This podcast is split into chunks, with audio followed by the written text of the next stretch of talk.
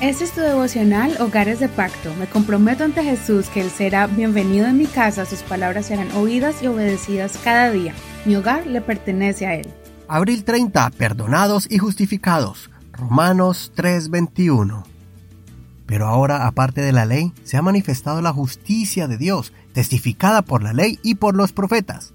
La justicia de Dios por medio de la fe en Jesucristo para todos los que creen en Él, porque no hay diferencia, por cuanto todos pecaron y están destituidos de la gloria de Dios, siendo justificados gratuitamente por su gracia mediante la redención que es en Cristo Jesús, a quien Dios puso como propiciación por medio de la fe en su sangre, para manifestar su justicia a causa de haber pasado por alto en su paciencia los pecados pasados, con la mira de manifestar en este tiempo su justicia, a fin de que Él sea el justo y el que justifica al que es de la fe de Jesús.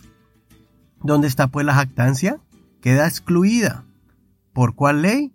¿Por la de las obras? No, sino por la ley de la fe. Concluimos pues que el hombre es justificado por fe, sin las obras de la ley. Pablo continúa con su disertación acerca de la ley de Moisés comparándola con la ley de Cristo. Bajo la ley de Moisés nadie podía ser justificado, solamente eran mecanismos para recibir el perdón temporal trayendo algún sacrificio específico de animales o de vegetales. La ley solo concedía el perdón cuando alguien cometía una falta después de que esa persona traía una ofrenda. Y si volvía a fallar, entonces se necesitaba traer otra ofrenda. Nunca eran suficientes los sacrificios para el completo perdón y mucho menos recibir justificación, siempre sería un infractor de la ley. Siempre tendría una cuenta pendiente bajo la ley. En contraste, el apóstol Pablo nos enseña que bajo la ley de Cristo no solamente encontramos el perdón de nuestros pecados de forma permanente, sino que también recibimos justificación ante los ojos de Dios. Y si somos justificados, entonces ya no somos culpables. Pero para recibir la justificación tenemos que recibir la fe en Cristo Jesús y vivir siempre bajo la gracia de Dios. Pues lejos de Él no somos nadie. Mas bajo la gracia de Jesucristo entonces vamos a poder vivir justificados. La única condición es no alejarnos del Señor. Es como un pasaporte que nos permite mostrarlo cada vez que el enemigo quiera acusarnos. Nosotros tenemos ahora la sangre de Jesucristo como como ese documento que nos autoriza vivir perdonados, justificados y dignos de entrar a la presencia del Señor. Ayer llamé a una oficina para cancelar una cuenta pendiente. Por causa de las regulaciones del gobierno que obligó a que los negocios se cerraran, borraron de mi cuenta esos pocos dólares que les debía.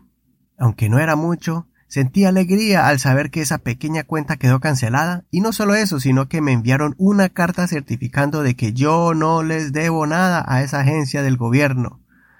Si el perdón de 30 dólares me trajo alegría, imagínese cómo será que todas nuestras faltas y errores el Señor las borra cuando nos acercamos a Él. Y no solo eso, sino que nos da un recibo que de, de que ya somos perdonados. De la misma forma que el Señor nos ha perdonado, así debemos también aprender a perdonar completamente cuando alguno de los miembros de nuestra familia nos falla. A veces decimos que los perdonamos, pero estamos continuamente recordándoles el pasado de lo que nos hicieron. Así como el Señor nos perdonó, también tenemos que aprender a perdonar y no recordar la falta pasada.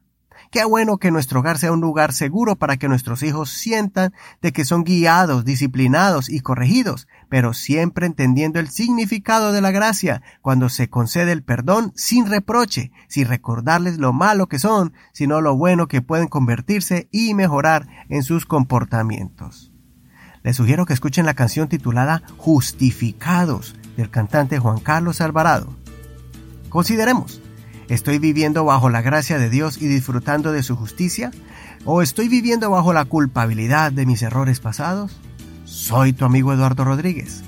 Que el Señor escuche tu oración y manifieste su justicia de amor sobre tu vida.